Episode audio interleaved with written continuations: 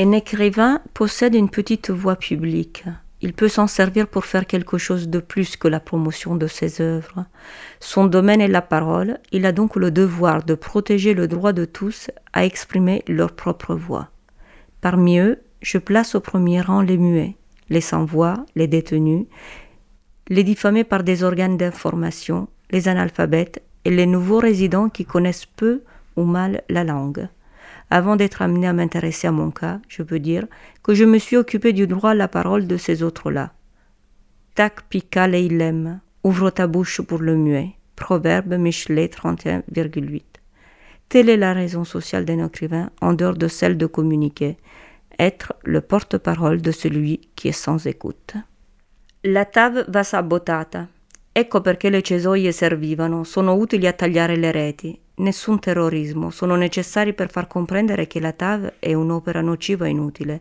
Hanno fallito i tavoli del governo, hanno fallito le mediazioni, il sabotaggio è l'unica alternativa. Resto convinto che il TAV sia un'opera inutile e continuo a pensare che sia giusto sabotare quest'opera. La TAV doit être sabotée. Voilà pourquoi les cisailles étaient utiles. Elles servent à couper les grillages. Pas question de terrorisme.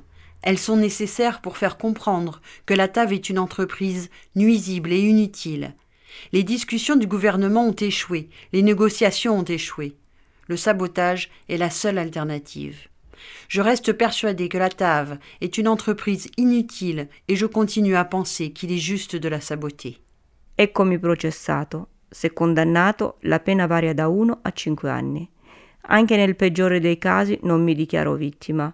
In questa faccenda non sono un malcapitato, non mi è caduta una tegola in testa mentre camminavo. Sono, al contrario, testimone e parte in causa di un guasto arrecato alla mia libertà costituzionale garantita dall'articolo 21. Tutti hanno diritto di manifestare liberamente il proprio pensiero con la parola, lo scritto e ogni altro mezzo di diffusione. Ho espresso la mia opinione e vogliono condannarmi per questo. Vittima, per ora, è l'articolo 21 della Costituzione italiana. Sono e resterò, anche se condannato, testimone di sabotaggio, cioè di intralcio, di ostacolo, di impedimento della libertà, di parola contraria. Me voici poursuivi en justice.